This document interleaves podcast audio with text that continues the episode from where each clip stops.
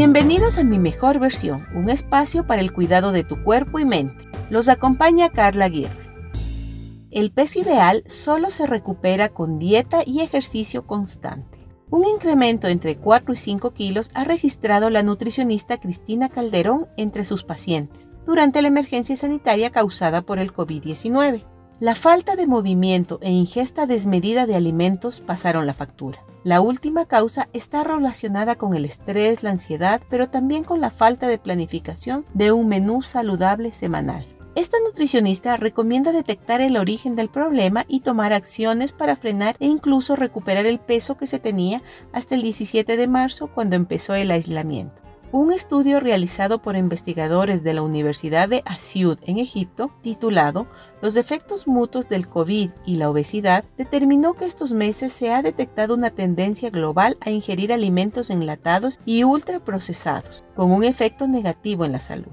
Para contrarrestar esta situación, si se trata de ansiedad, la recomendación es respirar profundamente antes de abrir la alacena o preparar comida. Para deshacerse de esos kilos extras, la nutricionista Darlene Melendres recomienda también retomar hábitos saludables, como ingerir agua e incluir entre 4 y 5 porciones de vegetales al día. También hacer ejercicio, aunque sea dentro de casa.